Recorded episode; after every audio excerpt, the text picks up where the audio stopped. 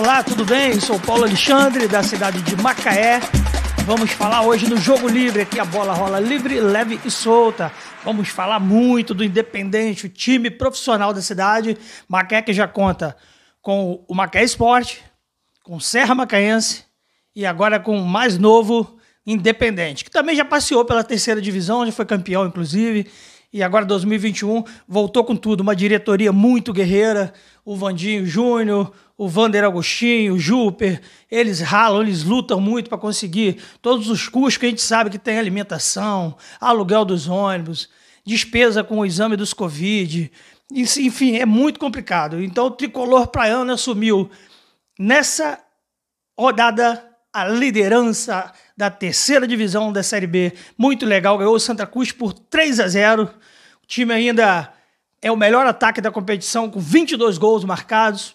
É uma das melhores de defesa, com apenas dois gols sofridos. Ou seja, está de parabéns o tricolor praiano, o Independente de Macaé. E foi assim um, um, um jogo muito bom para o Independente. O Independente já havia vencido de 7 a 0, grandes goleadas na Série C do campeonato. 14 equipes disputam o campeonato, elas se enfrentam em turno único e os quatro primeiros colocados avançam às semifinais e os dois finalistas já garantem acesso à Série B2. Então, parabéns, Independente, continua. O triunfo começou aos 41 minutos do primeiro tempo. Moisés roubou uma bola no meio de campo, tocou bem para Fael na esquerda, com muita velocidade. O lateral foi ao fundo e cruzou rasteirinho, queimando a grama. Pandinho abriu o placar, botar lá na rede, borbulhas de amor com a rede.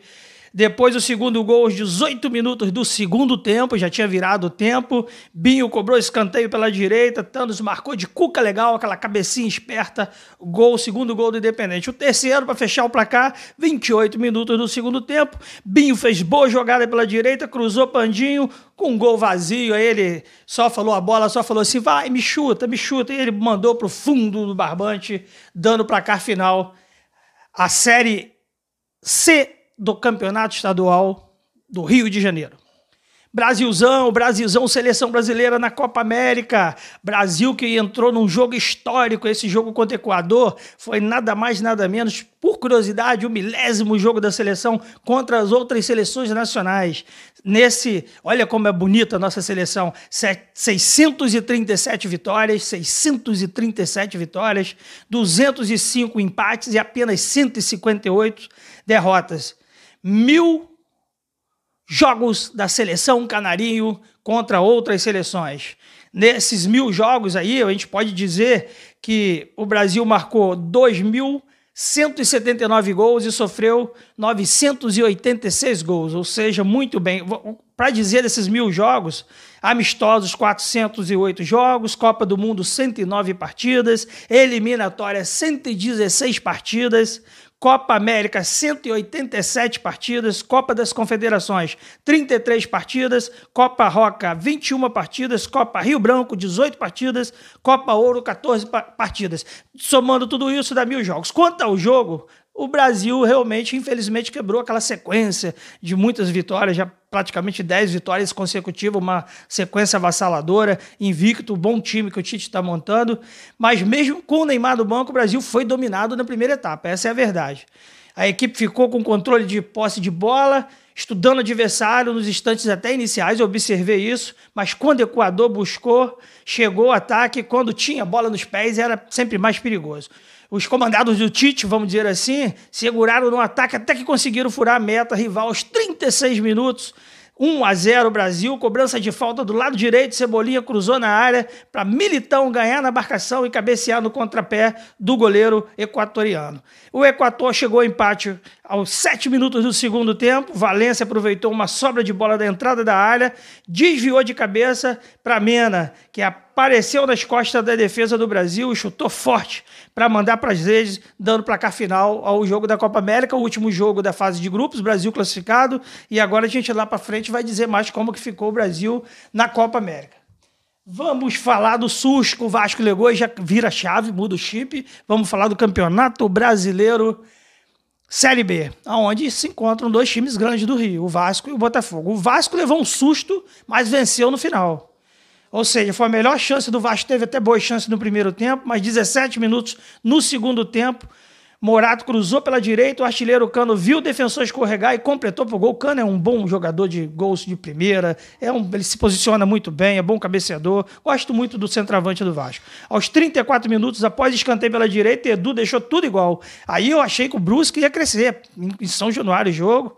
O Vasco que já vinha de uma derrota contra o Cruzeiro. Mas o Vasco aí, Castan acertou, Gabriel na área, a arbitragem não marcou pênalti. Aí o Brusque reclamou muito. A Série B tem um detalhe importantíssimo. A Série B não tem VAR. E por esse procedimento tem acontecido muitos erros. Não que eu acho o VAR a, a, a oitava maravilha do mundo, longe disso. Às vezes o juiz demora muito para definir um resultado.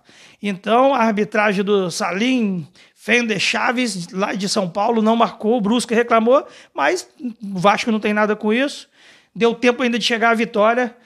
Léo Matos, de, na boa, no lateral direito, completou os 42 minutos. Castan ganhou pelo alto a bola e aí ficou para Léo Matos a bolinha redondinha.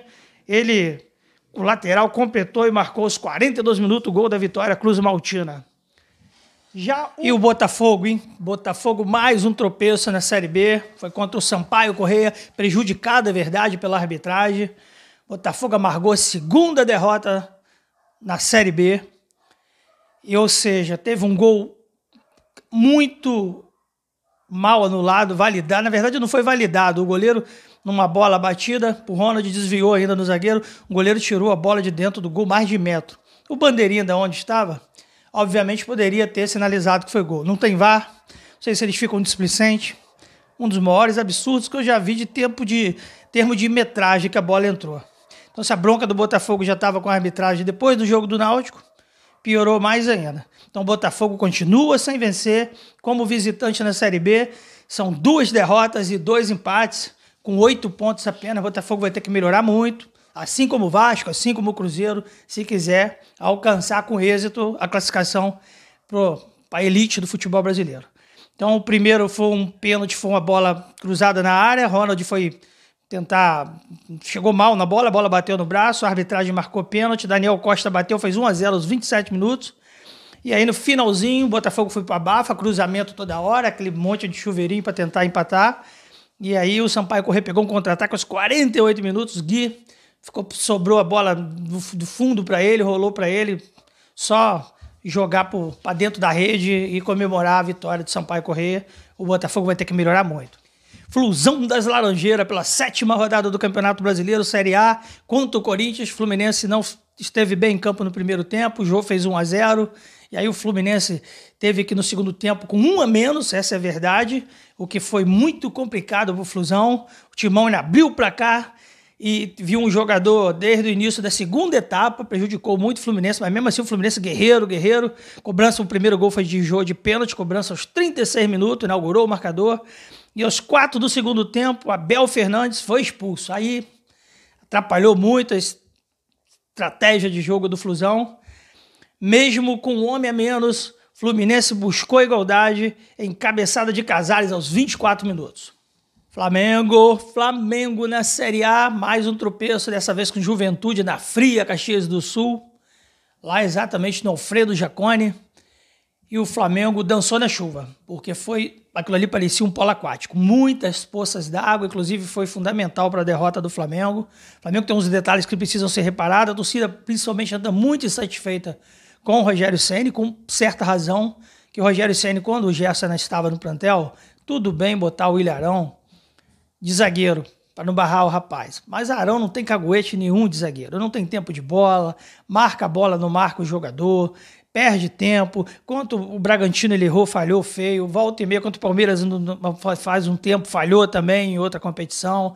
Tem falhado com frequência. Só o Rogério Ceni que não vê que Arão não tem condições de jogar de zagueiro. Vai atrapalhar o Flamengo ainda num jogo decisivo de mata-mata. E aí sim vai ficar na conta do Rogério Ceni de colocar o Ilharão, porque tem que ter uma certa experiência ali. A, a dupla de zaga já tem que ter uma experiência de jogar junto um com o outro. Quanto mais o Arão que não tem nenhuma experiência de jogar nas linhas defensivas. Ele é bom volante, como volante tem, consegue desarmar bem, pode ser o elemento surpresa de terceiro homem na beirada da área. Ele já fez isso algumas vezes nas triangulações que o Flamengo tem. Ele aparecia de lateral na surpresa da área. Tem, sabe distribuir o jogo. Diego está jogando bem, é verdade. muito voluntarioso, mas o Flamengo, mais uma vez, não foi feliz. Para piorar ainda, cometeu erros básicos na partida, o gramado encharcado. Um gramado encharcado você não pode ficar tocando para lá e para cá como o Mateuzinho fez. A bola uma hora para, para na poça. Tem que dar um balãozinho e jogar pro alto. É bola no alto. Na chuva, a meu ver, não deveria ter tido jogo.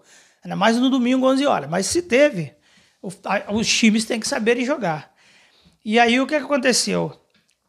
O, foi lançada uma bola na ponta esquerda do Juventude de ataque. Mateuzinho, a bola sobrou no pé de Mateuzinho. Mateuzinho foi tocar para Gustavo Henrique sem força, a bola parou na, na poça. Parou na poça ficou parada. E aí ficou assim: o atacante do Juventude muito perto dela e a bola ficou falando para ele: me chuta, me chuta, me chuta. E ele chutou, mandou um tijolo quente, um pombo sem asa, foi lá no ângulo do goleiro Diego Alves. E o jogador do Juventude que fez o gol se chama Matheus Peixoto. Um golaço. E aí deu resultado final: Flamengo, uma derrota que não estava na conta e tá muito aquém daquele time vencedor de 2019 e uma parte de 2020.